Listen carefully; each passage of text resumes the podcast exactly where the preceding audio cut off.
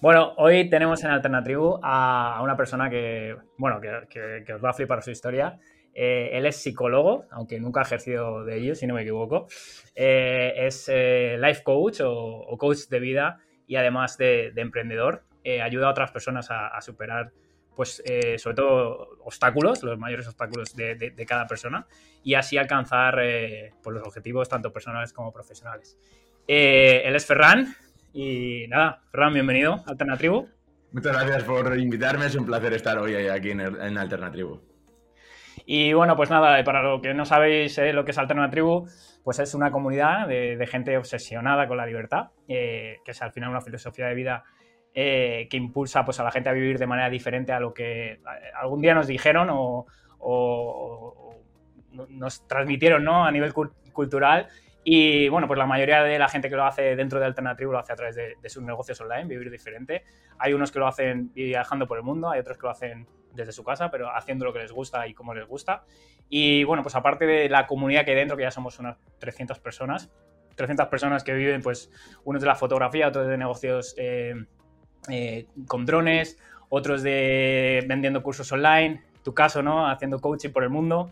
Eh, pues aparte de esa, comunidad donde se habla de muchísimas cosas, aparte de negocios, se habla de fiscalidad, de impuestos, de, negocios, lógicamente, de nomadismo, de van life para la gente que le guste la, vida en furgoneta.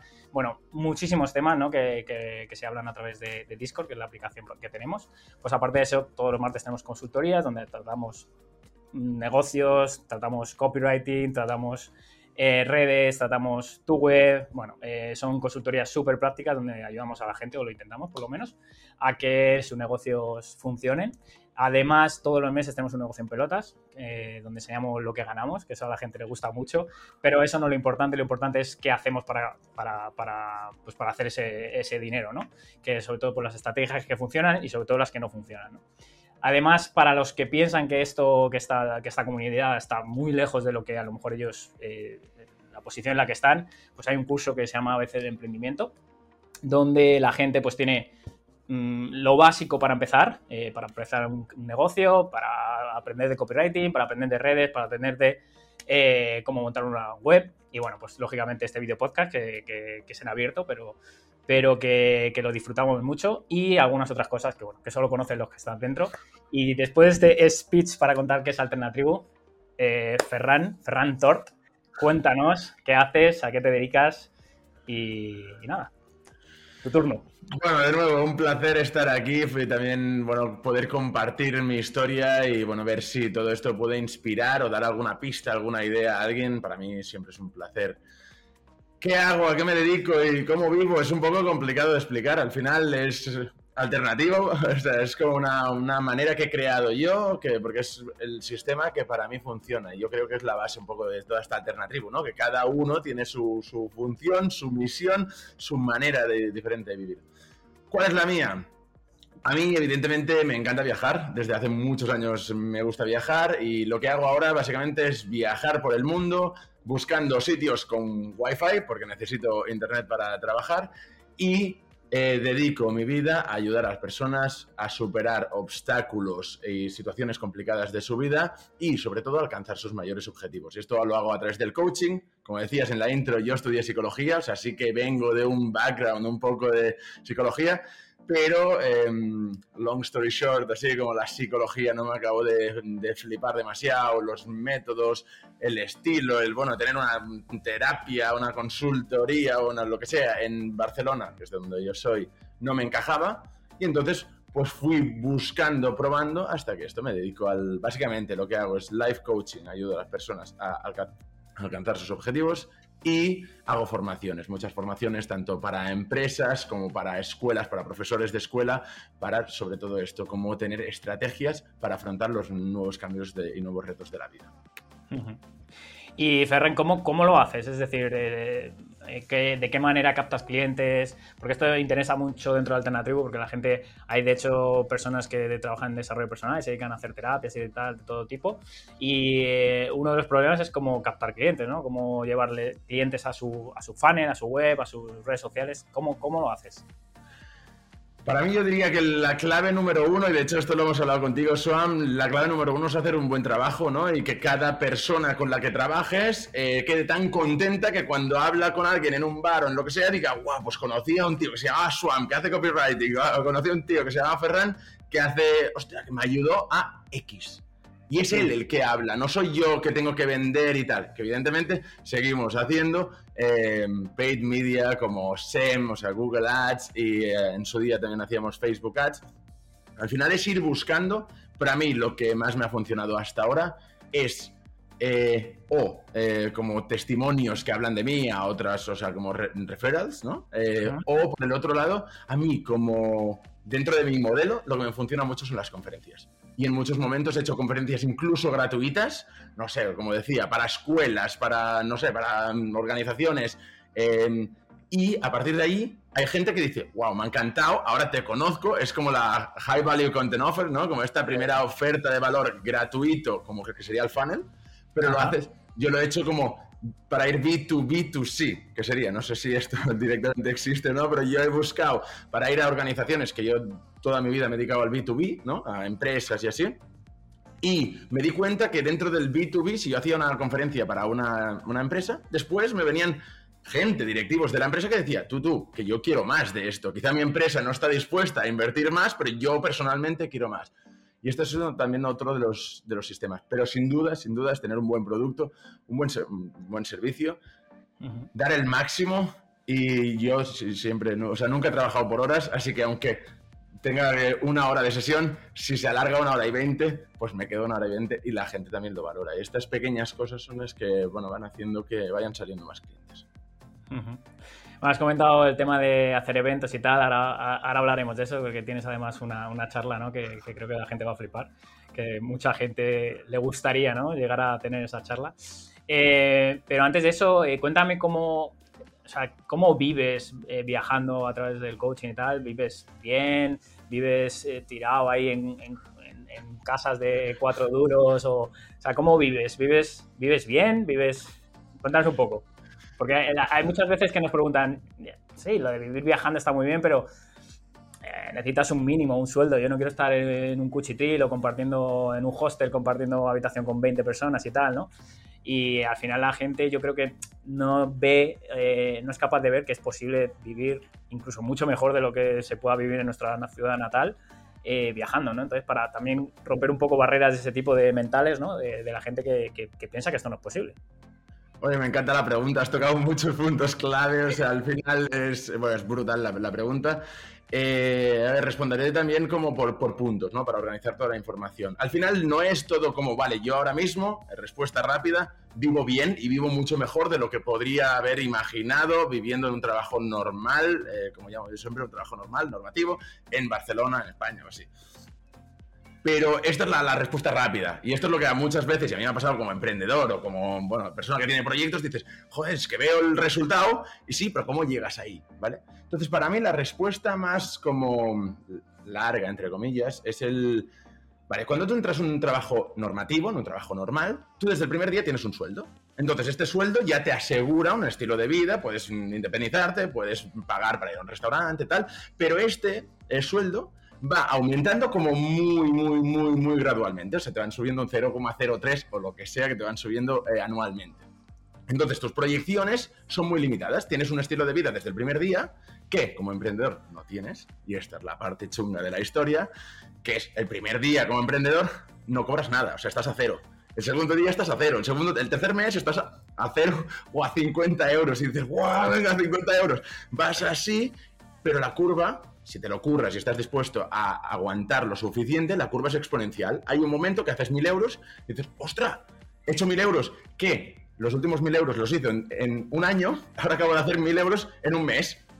Los terceros mil euros son en una semana y luego vas así y entonces vas subiendo eh, gradualmente. Entonces, para, para mí esta es la diferencia entre el camino más normativo y el camino más alternativo, que es que tú defines hasta dónde quieres llegar y el sueldo, entre comillas, lo defines tú. Hay unas fases muy complicadas. Yo he estado, y también hablaremos de ello, supongo, pero yo he estado durmiendo en couchsurfing, eh, o sea, en casas de gente, en el suelo o en el sofá que me dejaban durante mucho tiempo, ¿vale? Que es una cosa que quizá no todo el mundo está dispuesto a hacer y quizá no son todos los caminos que tienen que ir, eh, oye, si quieres emprender online y tal, tienes que dormir en el sofá de gente, o sea, no tiene por qué ser, pero desde mi punto de vista sí que ha sido el no esperar desde el primer día ver esos resultados que tiene la gente a la que sigues en redes lo que sea, que ves esos resultados de, guau, facturan un millón en un lanzamiento, lo que sea, y dices, guau, sí, esto molaría. Ya, pero esta gente lleva currando pues quizá ocho años. Entonces, para mí es esta curva gradual, como decía, yo empecé durmiendo en casas de gente porque yo quería viajar, porque mi estilo de vida era este, independientemente de si tenía más o menos dinero. Aquí hay una frase, para terminar con esta pregunta, hay una frase que me gusta mucho de Albert Casals, que es un chico catalán que va en, silla de ruedas y tal, y me, encanta, es una, inspiración, si no lo conocéis, recomiendo mucho verlo. Eh, es un tío que viaja por el mundo eh, sin pasta, ¿vale? Silla de ruedas, y siempre dice la misma frase cuando le preguntan, ¿pero cómo viajas en silla de ruedas? Pues esto es, imposible. dice, al final está, o sea, está muy claro, es muy fácil. Si quieres viajar, viajas. Si no quieres viajar, no viajas y buscas excusas. Entonces a mí me gustó mucho el concepto este porque yo empecé a viajar, no tenía pasta y buscaba la manera de hacerlo. Ahora esto va mejor y sigo haciendo lo mismo. Va cambiando la casa, el entorno, pero es la misma esencia. Ya. Nada, has dicho cosas súper valiosas que si la gente las sabe coger y, oye, y hacer las suyas, como por ejemplo el tema de que somos cortoplacistas por naturaleza. Y eso es algo que deberíamos, para la gente, lógicamente, que quiera vivir de una manera diferente, ¿no? Que no es de la noche a la mañana, sino que, que requiere su tiempo y, no podemos, lo que tú has dicho, ¿no? Pretender hacer cuatro cosas, abrir una web, hacer cuatro tal y facturar un millón de euros en un lanzamiento. Lógicamente, esa gente estás viendo el final, el resultado, no has visto los cinco o diez años que llevan eh, currándoselo, ¿no? Y y claro, ese, cortoplacismo viene también un poco por la cultura de, oye, eh, me pongo a trabajar y al mes tengo un sueldo y tengo una certeza de que tengo algo, ¿no? Entonces, es verdad que eso no es para todo el mundo, pero hay gente que no termina haciéndolo porque es incapaz de romper esa barrera, ¿no? Y, eso, es, eso es importante de, conocerlo y de, tenerlo ahí. Y, vamos, es eh, muy bueno que, tú que lo, hayas comentado, ¿no? Eh, Fernán, eh, decías ¿no? que has llegado a donde estás ahora y que, oye, que sigues haciendo lo mismo, viajando y tal, de una manera diferente, mejor, ya no duermes en, sofás de la gente. ¿Cómo, llegaste a donde estás? Pues al final, ¿no? La, fórmula de esto lo, pregunta mucha gente, no solo a mí, sino que yo también lo pregunto a gente, vale, dale, ¿cuál es la fórmula del éxito, ¿no? Al final, lo de poder vivir así o tal. Es como, de hecho le preguntaba a un amigo que es eh, empresario, tiene una empresa muy, muy potente, le decía, vale, tío, ahora tú que sí que estás en el éxito, dime tú cuál es la fórmula, ¿no? Em, al final no hay, no hay fórmulas mágicas, cada uno tiene caminos diferentes, cada uno tenemos skills, o habilidades, em, intereses, em, no sé, como contactos diferentes entonces, yo explicaré un poco mi, camino, ¿no? Y para ver si a alguien le puede servir, eh, que tenga como intereses o así, o, mm, caminos un poco parecidos, ¿no? Eh, bueno, como decía yo, estudié una carrera, mis padres eh, no podía salir de, mi casa sin tener una carrera. Es probable que a mucha gente le, le, pueda pasar esto, ¿no? De decir, bueno, el camino correcto del que hablabas tú, ¿no? De, de mm. bueno, saca una carrera, estudia, un máster, tres lenguas y todas estas cosas, porque así tendrás un buen futuro. Yo creo que muchos nos hemos creído esta película. Yo también me creí esta película, estudié, no hice los másters y tal, porque ya empecé a ver que por ahí no iba la cosa. Y yo me puse en la universidad eh, a emprender, ¿vale? Yo no tenía ni idea de qué era emprender, pero empecé a como hacer mis pequeños proyectos. A mí me gustaba mucho el arte, pues yo del arte en mi casa no podía vivir. O sea, en mi, en mi casa la frase típica era, Ferran, del arte viven dos y tú no serás uno de esos dos súper esperanzador, súper motivador, pero no es que mis padres me quisieran joder la vida, es que simplemente para ellos era un miedo tan grande el que yo me fuera como a este camino alternativo, que era como, no, tío, que aquí estás eh, seguro, aquí busca un trabajo normal, si quieres pintar por el sábado por la tarde, pues pinta. Pues yo no quería esto. Entonces yo empecé a hacer mis pequeños proyectitos, empecé a pintar, a mí me gusta mucho el skate, el surf y tal, empecé a pintar tablas de skate. De aquí pasé a las camisetas. Estuve eh, pues dos años y medio, tres años de mi vida dedicándome al diseño de moda, sin idea, ¿vale? De, ni idea de, diseño de moda, pero soy bastante echado para adelante. Entonces, ah, que se buscan diseñadores emergentes de no sé qué, pues yo me presentaba.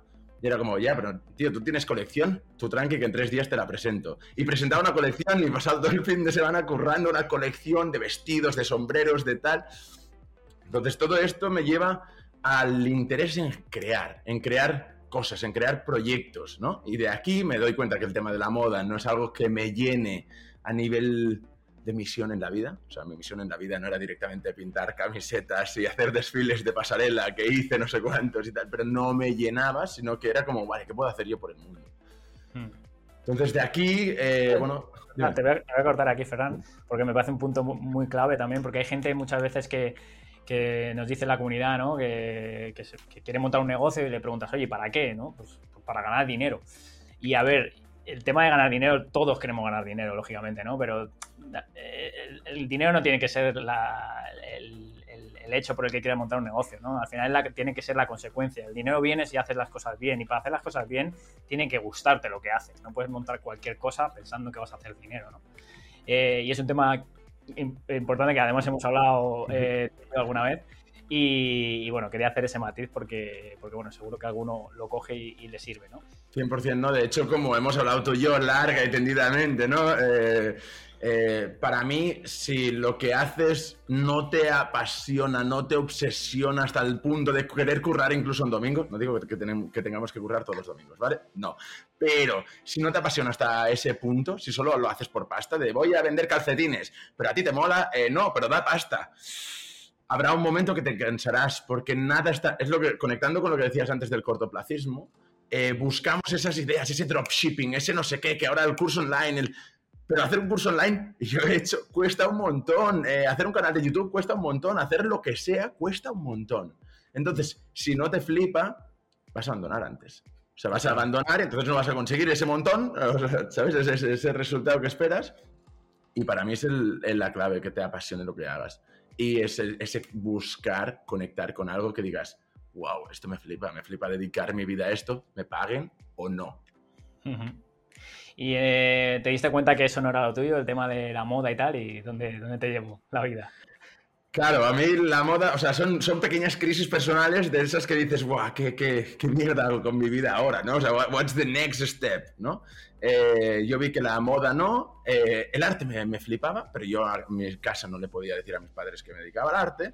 Entonces, eh, busqué, dije, vale, el arte en sí no, pero sí junto el arte y la psicología. Entonces, buscando y buscando, junté el arte con la psicología y... Pero era arte terapia, ¿vale? Y a mí la arte terapia de nuevo, volvemos al alternativo, al alternativo de decir, vale, a mí la arte terapia, tal como está montada, de, ay, pinta algo, uy, vamos a analizar. Uy, este dibujo significa que estás un poco triste, estás jodido por aquí, yo veo un poco... A mí esto tampoco me fluía, ¿no? Entonces era como, ah, ¿cómo lo puedo hacer mío? ¿Cómo puedo hacer algo mío? Entonces, nada, pues eh, viajando y viajando, empecé a viajar con las pinturas y, bueno, una de las experiencias más heavy de mi vida fue en África, cuando, bueno, fui a África en 2012 y yo, como artista, pues ya cosas para pintar y tal, pero nada serio, ¿no? Unos pinceles, unos retuladores, papeles y tal. Y me, yo estaba buscando una comunidad, esa, esa, tribu, ¿no? Esa tribu de personas que vivieran diferente, no solo por ese capitalismo de buscar pasta y tal, sino...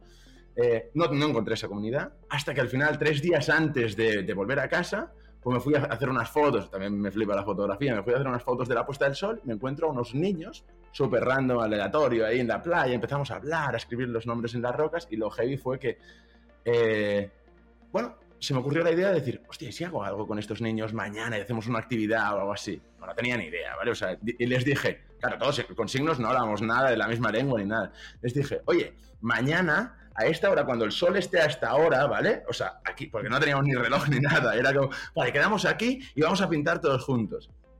Y lo heavy fue que, claro, yo no sabía si habían entendido nada de eso o no o tal. Y al día siguiente, al día siguiente era como, en vez de los eh, tres, cuatro niños que había el día anterior, había como 20. ¿Vale? O sea, había un montón de niños, había los padres, las madres, como si fuese un happening, un evento así. Empezamos a pintar, me empezaron a llevar a las casas de la gente, empecé a entrar en las y fue como, guau, me, se me pone la piel de gallina solo de recordarlo, ¿no? Y fue uno de los mejores momentos de mi vida, sin duda, hasta el día de hoy. Y dije, tío, yo quiero hacer esto en mi vida. Yo no sé cómo se llama, ni sé si se puede currar de esto o no, pero yo quiero hacer esto. Entonces fundé la ONG Artist Love, que era eh, el arte y el amor. Vi que eran lenguas universales que podían ayudar a transformar y a generar momentos inolvidables tanto para mí como para el resto de personas, ¿no? Pues claro, en ese momento era como, vale, esa idea de decir, vale, y, yo llego a casa, les explico a mis padres, tú, tú, que ahora sí que lo tengo claro, es Artist Love, es ayudar a la gente del mundo con el arte. Dices, bueno, pero, pero si del arte te ibas a morir de hambre, del arte social y tal, es que vas a vivir debajo de un puente, Ferran. ¿Qué, me estás contando? Y, tengo, tengo, te punto, Ferran, tengo aquí otra pregunta. ¿Te, hubieras dado cuenta, tú crees que hubieras llegado a esto de decir, oye, voy a juntar arte y tal? Ahora sí, es con la historia que, es alucinante. Eh, si no hubieras estado viajando? O sea, en Barcelona, que, que, eres de allí, de Barcelona, ¿tú crees que hubiera nacido esa idea de alguna manera? Esto es muy buena pregunta. La verdad es que, a ver, en Barcelona me habían surgido ideas, pero con el tiempo, o sea, no sé, o sea, te respondo también ahora, visto en perspectiva todas las ideas que me han salido viajando o no viajando, veo que, ostras, cuando las personas que viajan, cuando viajamos, o sea, las que, las que nos gusta viajar, ¿vale? Y cuando viajamos, ostras, estás con todos los sentidos, con todo es nuevo, es creatividad, tienes que espabilarte. Cuando estás en Barcelona, en Madrid, de la ciudad que seas, en tu rutina, en, tu zona de confort, vas al mismo bar, te sientas en la misma mesa, con los mismos amigos, hablas de la misma cosa y al final eh, tu cabeza está menos estimulada, ¿no? Y si está menos estimulada, vienen menos ideas nuevas. O sea, yo simplemente de hablar contigo, y te lo decía uno de estos días que hablábamos, ¿no? Simplemente de conocerte y hablar contigo, ostras, han venido cosas tanto de copywriting, que es a lo que te dedicas tú, como de tantas otras cosas que tú sabes más que yo y es como, si yo estuviera encerrado con mis amigos de siempre, no nos hubiésemos conocido, no me hubieran venido estas ideas. Entonces, para mí sí que viajar eh, es una fuente de inspiración muy, muy grande, pero para la gente que no le guste viajar, yo les recomendaría, no tienes que viajar, no tienes que irte a Tailandia para tener buenas ideas, pero tienes que salir de esa zona de confort, ir a, ir a, otros sitios, hacer otras actividades, porque esto te, te abre. ¿no? Qué buen mensaje. Eh, aquí eh, me ha venido a la, cabeza una frase de un amigo mío, de Santi, que dice, en vez de decir la vida da muchas vueltas, él siempre dice las vueltas dan mucha vida. Y me parece brutal la frase. Me encanta, me encanta. La voy a apuntar. Totalmente, 100%. No, no, Vale, y, nada, después de ese viaje a África y aquel tal, ¿qué, es, lo que, qué es lo que pasa? Claro, en ese momento, como decía, no tenía ni idea, ni sabía emprender, ni había, o sea, no, había no me había formado, no vengo de ADE, de empresa, ni de tal, y es como, vale, pero yo quiero hacer esto en serio. Entonces, en ese momento me lo, bueno, me lo empiezo a tomar en serio, vale, tenemos que hacer proyectos, tal, y ahí sí que empiezo a encontrar aliados. Y esto para mí es otra de las claves básicas del desarrollo de los proyectos. Es tú solo, no sé cómo es la frase de tú solo puedes llegar, si quieres ir rápido, ves solo, si quieres llegar lejos, ve así, ¿no? Acompañado. Eso es. Y esto suena muy cliché o lo que sea, pero para mí es muy clave juntarte de gente más buena que tú en otros campos, porque así pueden llevar el... Y esto es lo que me pasó a mí. Yo conocí a Iranzu, eh, Iranzu es la cofundadora de Artist Love, y ella tiene, yo soy como muy desorganizado, muy loco, muy ah, ambicioso y tal, y, voy y hablo con gente y convenzo a gente de cosas, pero ella es como súper metódica, súper creativa a la hora de, comunicar y de tal, y todo esto nos ha ayudado a hacer proyectos serios. Y esto lo que hizo es que empezáramos a presentar proyectos a escuelas internacionales. Empezamos con escuelas, porque el arte, eh, bueno, con los niños es muy fácil, ¿vale? O sea, tú sacas unas pinturas y un tal y los niños están como, ¡ah! ¿Vale? Empezamos así y empezamos a involucrar a los profesores. Y empezamos a ver cómo, ostras, los niños y los profesores ya todos niños, profesores y padres y madres. Y era como, ¡uh! Ya eran toda la comunidad. Y vimos cómo se transformaban comunidades educativas. Pues empezamos como en Tailandia, de hecho fue el segundo proyecto, primero fue en África, el segundo fue en Tailandia, después empezamos a ir a Sri Lanka, Brasil, a muchos sitios, y a partir de aquí se empezó a hacer serio el proyecto y era una ONG, eh, bueno, que hacíamos un montón de proyectos anualmente y de hecho me empecé a dedicar full time a esto. Pero, importante, conectando con lo que decía antes, yo en ese momento no cobraba nada. Nada. ¿vale? O tenía que currar de otras cosas y curraba todo, curraba full en ese momento. Y curraba eh, de Artist Love, de la ONG esta, para eh, generar eh, ingresos en España. O sea, empezamos con escuelas, pero después pasamos a hospitales, después a empresas, comunidades de empresas enteras, todos los trabajadores pintando.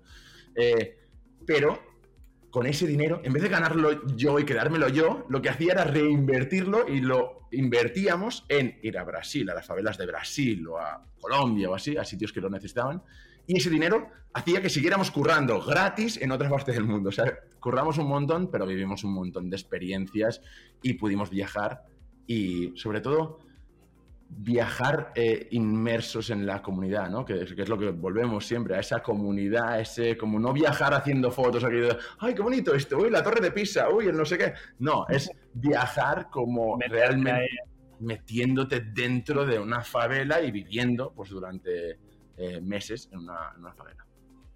Bueno, sobre esa historia en las favelas, eh, decíamos, ¿no? antes de charlas que has dado y tal, tienes una charla TED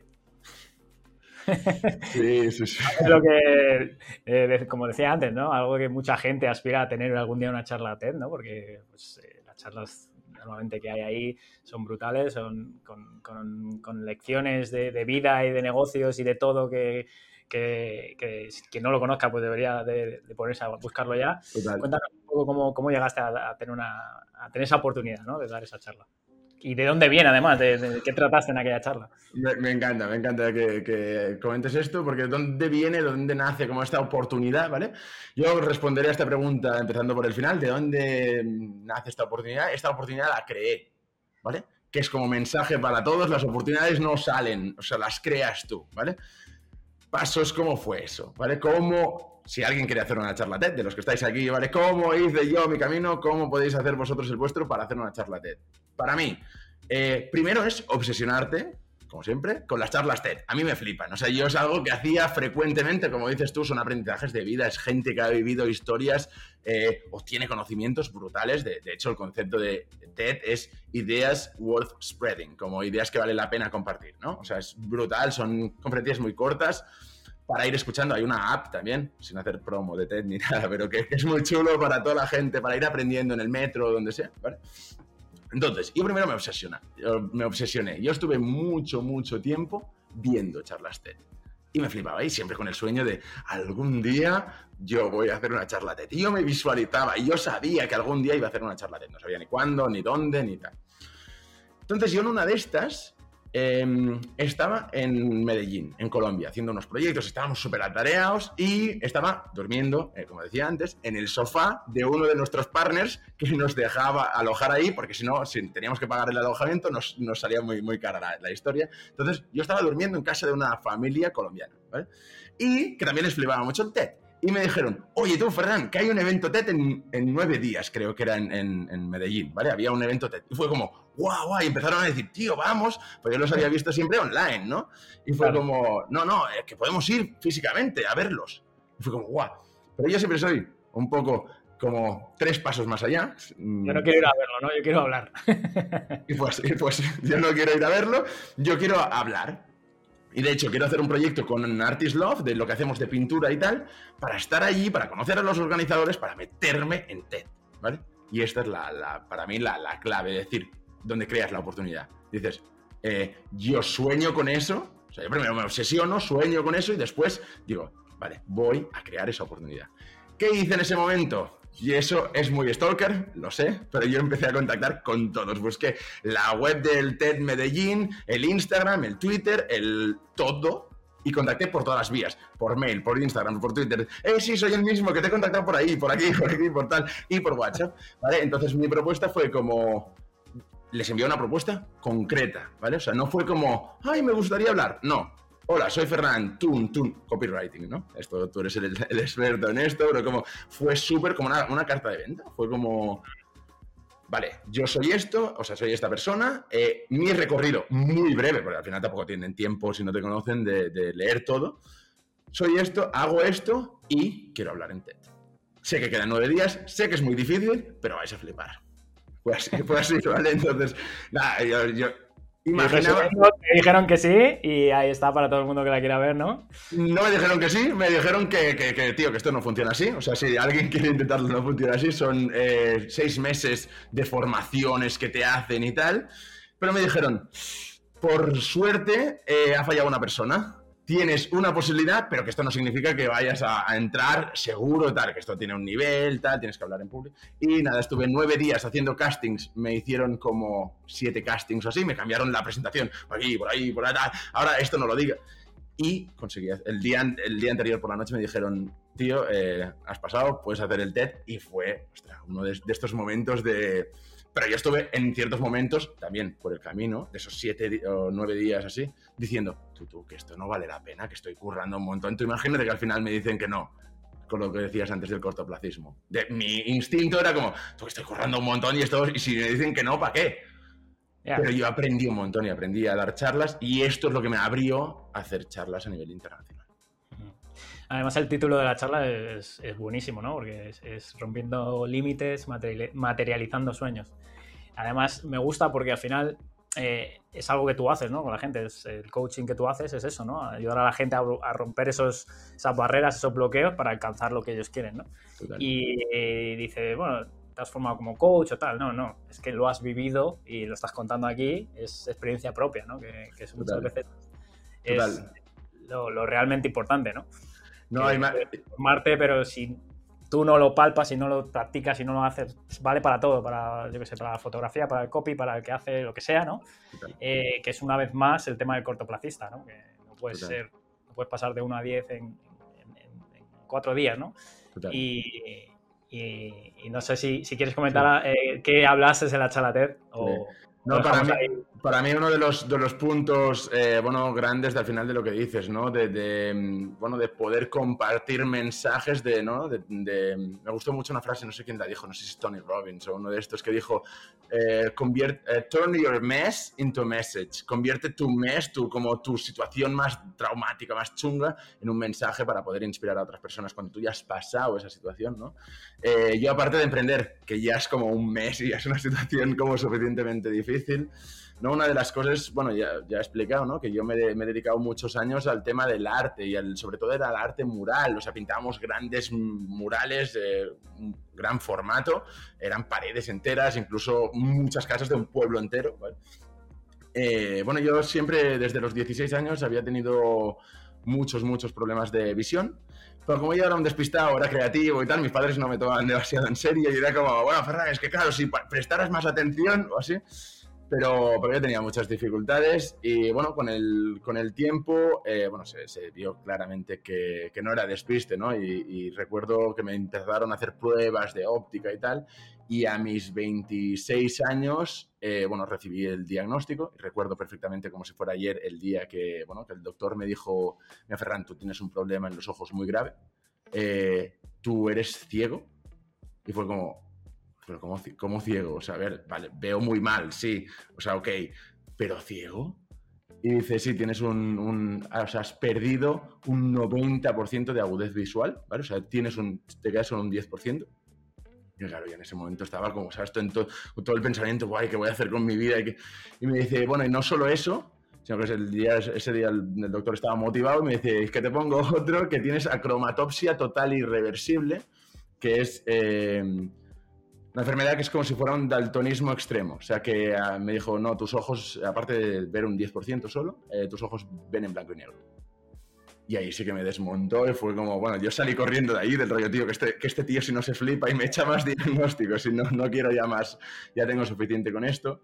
Pero bueno, bromas aparte, fue, un, fue uno de los años más chungos de mi vida, sobre todo a nivel de, de, joder, un obstáculo de esos que dices, ¿y ahora qué hago yo? O sea, yo me dedico a la pintura, evidentemente el doctor con toda su, su empatía, su tacto, me dijo que a la pintura no te vas a poder dedicar nunca más, ¿vale? O sea, ya está. Eh, y hasta, cierto punto yo me lo creí. Y para mí esto es la clave del, del, ¿no? de la evolución, de superar obstáculos, de las creencias. Yo creí que yo no podría volver a pintar. Entonces, ostras, empecé a pintar en blanco y negro. Y era como, bueno, yo hasta, hasta el momento pintaba en color, ¿no? Pero empecé a pintar en blanco y negro y hacía muchos retratos en blanco y negro. Y era como, tío, me está condicionando todo. Si nadie me lo hubiese dicho, ¿sabes? Como, ostras, pues quizá hubiese actuado diferente. Y esto es el poder de las creencias, ¿no? Y, es, y la mayoría de los problemas eh, y de los obstáculos que tenemos en nuestra vida están aquí. ¿No? Mm. Están en, en, nuestra manera de afrontar esos problemas. Si cambiamos la manera de afrontarlos y si yo tuviera que dar aquí, ya que estamos compartiendo ahora gente que espero que le inspire esto y tal, si tuviera que definir una sola estrategia para superar cualquier obstáculo que tengamos en la vida, es cambiar cuando nos venga un problema, un problemón de estos grandes, que digas, hostia, yo esto no lo puedo superar. es que esto es demasiado grande, yo esto no puedo, cambiar el yo no puedo por el cómo puedo yo, ¿vale? Parece una, una, rima, un juego de palabras y tal, y es mucho más profundo que esto, ¿vale? Cuando yo digo yo no puedo, es yo no puedo, punto. Se ha acabado. Tu cerebro deja de pensar, ya no puedes, ya está, pues Fernando, dedícate a otra cosa, ya está. Cuando tú te preguntas a ti mismo, ¿cómo puedo yo seguir pintando con colores si no, no veo los colores? ¿Cómo puedo yo seguir pintando si mi visión se ha visto reducida? ¿Cómo puedo yo atraer más clientes a mi web? ¿Cómo puedo yo? Lo que sea. Tu cabeza empieza a pensar porque tu cabeza está programada para responder preguntas. Así que si haces buenas preguntas, tu cabeza estará en la ducha pensando, uh, ¿y cómo puedo yo? Uh, que he tenido una idea para cómo atraer más tráfico a mi web o para cómo mejorar el copy de todas estas cosas. Y digo esto como puede ser un, tengo un problema con mi pareja, yo no, no sé, o mi hijo está descontrolado, o lo que sea, que cada uno tenga su, su problema, ¿no? Em, y esto es a lo que me dedico yo básicamente ahora, en ayudar a las personas a cambiar todas estas creencias y a desarrollar estrategias, que es lo que empecé a hacer yo, que es como, vale, porque yo sigo, o sea, aunque, vale, cambias la mentalidad, no es como, vale, que cambias la mentalidad y ya está, sino que empecé a buscar estrategias, pues una de las estrategias que uso muy a menudo es esto, pues cuando no veo el mural, porque el mural yo a la que me tengo que alejar para verlo de lejos, ya no lo veo. Entonces es como, vale, pues con esto voy ampliando, hago así, digo, ostras, que la línea ahí faltaba un poco de línea, o lo que sea. Entonces es ir buscando esas estrategias, pero primero el cambio está aquí. Hmm. Esto es un poco lo que hablo, una de las partes de las que hablo en el TED, que bueno, que fue muy inspiradoras y a partir de aquí fue donde me empezaron a salir todas las opciones de hacer formaciones, conferencias y tal en empresas y en tal. Nada, me parece brutal tu historia y y, además, aquí hay un tema, ¿no? Y es que muchas veces estas historias nos motivan porque son como casos un poco más extremos, ¿no? Porque, joder, eh, pintar murales cuando tu visión no es 100%, ¿no? Eh, y seguir haciéndolo aunque un doctor con una bata blanca te ha dicho que, ya no puedes y no sé qué y qué tal, es como decir, oye, eh, sí que puedo. Y aquí me surge una, una pregunta y es, en ese momento que, dudabas, empezaste a dudar de ti mismo, ¿qué hiciste para dejar de dudar y hacerte, aparte de hacerte buenas preguntas, como acabas de decir, eh, ¿a quién te tenías alrededor?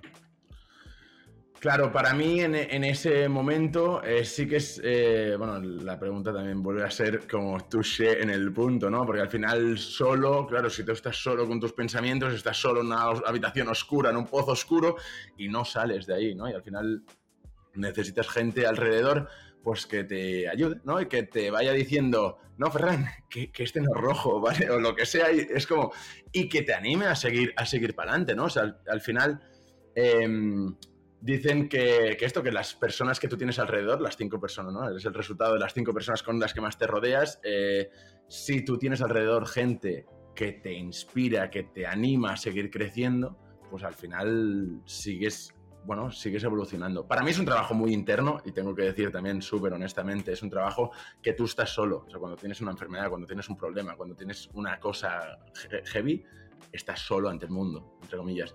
Pero tener a gente alrededor que te dice, no, Ferran, tú, tú ves haciendo que yo te, yo te ayudo con los colores, o incluso me empezamos a poner en los, en los potes de pintura, pues esto, verde clarito, verde medio, verde oscuro, y, y me ayudaban con todo esto. Entonces, todas estas fases todos estos eh, bueno, em, agentes, estas personas clave en tu, en tu vida, también es súper importante. Es súper importante ver, analizar quién tienes a tu alrededor. Estas personas me están potenciando, me están inhibiendo, me están limitando mi vida.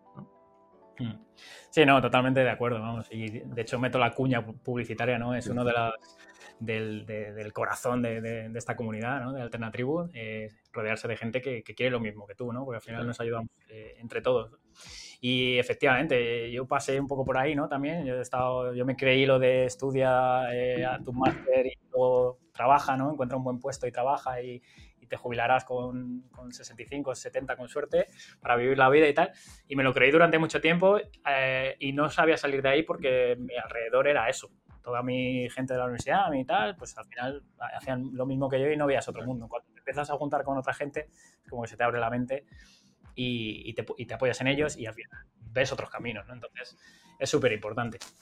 vale, eh, bueno, pues eh, llevamos un ratito ya. Eh, tengo una última pregunta y es... Porque muchas veces cuando hablas de, oye, de vivir viajando o vivir como, En alternativo lo decimos mucho, ¿no? como te dé la... Hacer lo que te dé la gana y cuando te dé la gana, ¿no? Pero siempre hay una parte que es menos positiva o negativa, no, negativa no, pero menos positiva, eh, ¿cuál dirías tú que es la parte menos bonita de, oye, vivir viajando y vivir este tipo de vida?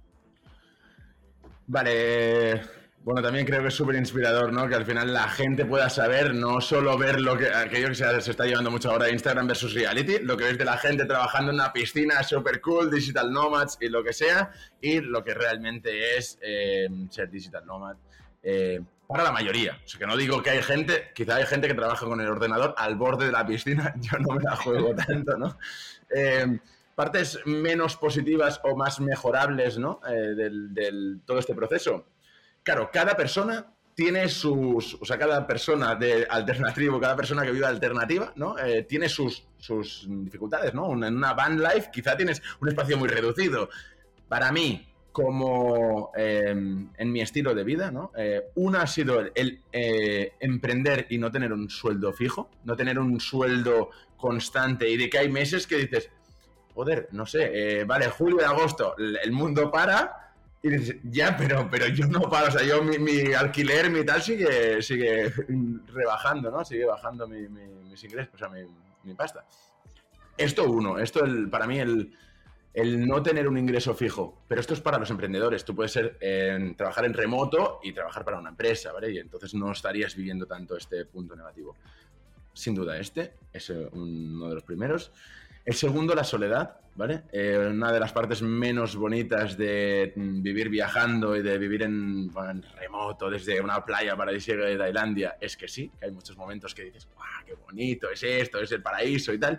Y hay muchos momentos que, una, como tú eres tu, propio jefe, acabas currando un montón de horas, sales a la playa, eh, no conoces a nadie porque no tienes a tus amigos, a tu familia y tal, y es como si estoy en el paraíso, pero estoy currando con un cabroncete y estoy solo, ¿sabes? Entonces, ¿qué sentido? Y esto te lo planteas, yo me lo he planteado muchas, muchas veces, ¿no? De hecho, bueno, vengo de, Bali y en Bali, por A o por B, no encontré esa comunidad.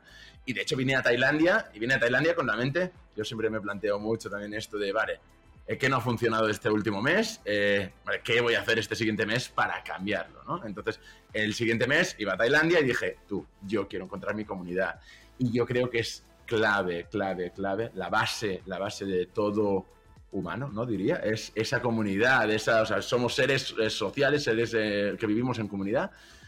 Estar solo es, es, muy chungo, es muy chungo a nivel vital, personal, pero a nivel profesional también, porque tienes muchos menos inputs, tienes menos eh, ideas, no sé, cuando estás mal, y ves a otro emprendedor que también lo está pasando mal por el COVID o por lo que sea, por el verano y tal, pues ostras, dices, joder, no estoy solo. Y para mí, por eso creo que es brutal el trabajo que hacéis de Alternatribu, de esa comunidad donde encuentres a gente, gente que está en tu mismo nivel. Dice, es que no sé cómo hacer un copy, no sé cómo hacer una web, no sé cómo... Hay mucha gente que está en esa posición, pero también gente que ya está tres pasos más adelante y que le dice, ostras, yo estaba en esa situación y yo lo que hice fue tun, tun, tun. Ah, o gente que ya está 5, 10 pasos más adelante y puedes visualizarte también. O sea, creo que el tener esa comunidad de gente con, donde compartir, evidentemente en podcast, ostras, mucha de mi comunidad últimamente ha sido online. Pero, ostras, eh, hay que combinar, ¿no? O sea, tienes que buscar la parte de... Hay ciertas cosas que offline no puedo tener por vivir en Tailandia o lo que sea, mis colegas, mis tal. Entonces, eh, con los colegas estoy online, pero con cierta gente busco el offline. Entonces, para mí esa comunidad, o sea, tener una comunidad online y buscar otra offline, para mí es sin duda una de las otras claves pero para mí ha sido muy, o sea, muy chungo en muchos momentos de decir, es que me siento muy solo. O sea, en verdad es así, ¿sabes? Aunque desde cara de afuera es como, ya, te sientes solo, cabroncete, estás en Tailandia bajo un cocotero. Pero, pero sí, pero, pero no, es todo tan, no es todo tan bonito, no es solo todo lo que reluce. Y para mí estas dos serían las, las dos principales. Y, el, y la, la última, si tuviera que decir otra, es ahora mismo el no, no, es directamente de vivir viajando, pero sí de todo este, este bueno, estilo de vida y tal. Hay tanta información, hay tantas cosas que, que es una overdose y dices, guau, busco por aquí, el dropshipping, el tal, y, no, no, acabas sabiendo qué hacer. Así que también tener ciertos canales, y yo lo que he hecho con esto es el minimalismo, ¿vale? Tener mínimos canales donde saco la información y es como, sí, hay, evidentemente hay muchos más pero yo eh, entro en Alternatribu o donde sea y digo, vale, de aquí voy a sacar mi información y voy a coger todo lo que me den, porque si empiezo a picar, a picotear un poco de aquí, un poco de ahí, cada maestrillo tiene su brillo y acabas con la cabeza hecha un lío. Entonces, un poco. Estos serían los tres. me parecen tres puntos brutales para, terminar la entrevista. La verdad que el tema del primer tema que has dicho de la incertidumbre, ¿no? De no tener un sueldo y tal, es verdad que es algo que está ahí y hay que aprender a, jugar con él. Eh, la incertidumbre cuando emprendes o cuando montas un negocio, pues va a estar, va a estar siempre, a no ser que tengas algo súper montado un sistema tal, pero en algún momento dejará de funcionar y tendrás que hacer otra cosa, entonces la incertidumbre vendrá y es algo con lo que hay que lidiar y yo la, lanzo, ¿no? Y le digo a la gente que, esperanza porque se puede hacer. Yo venía de 13 años trabajando en, una, en, una, en, un banco donde tenía mi sueldo y, y, pasé de ahí a la incertidumbre total y al final se puede hacer y se puede, se puede gestionar. ¿no?